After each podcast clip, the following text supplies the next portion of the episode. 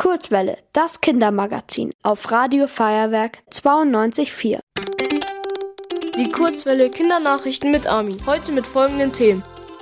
Demonstrationen gegen rechts, Eule Wiesen auch dieses Jahr und Europas schnellster Computer.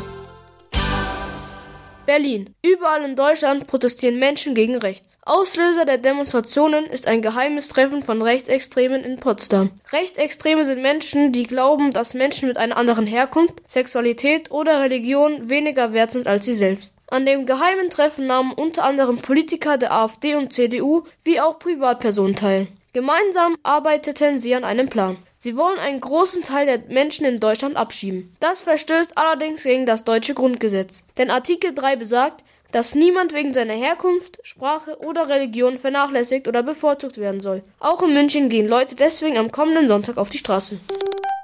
München. Die Eudewiesen findet dieses Jahr statt. Normalerweise nimmt das Landwirtschaftsfest alle vier Jahre den Platz der Eudenwiesen auf dem Oktoberfest ein. Dort dreht sich dann alles um die Land- und Forstwirtschaft. So war es auch für das Oktoberfest 2024 geplant. Der Pressesprecher des Bayerischen Bauernverbandes bestätigte nun, dass das Landwirtschaftsfest nicht stattfinden wird. Der Grund dafür sei, dass sich zu wenig AusstellerInnen gemeldet haben.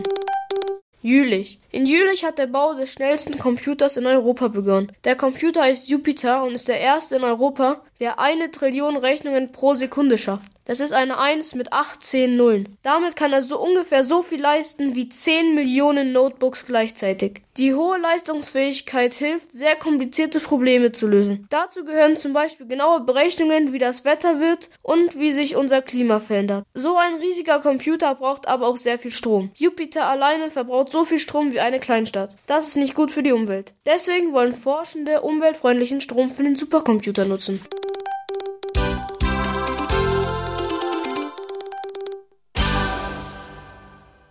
Die gute Nachricht.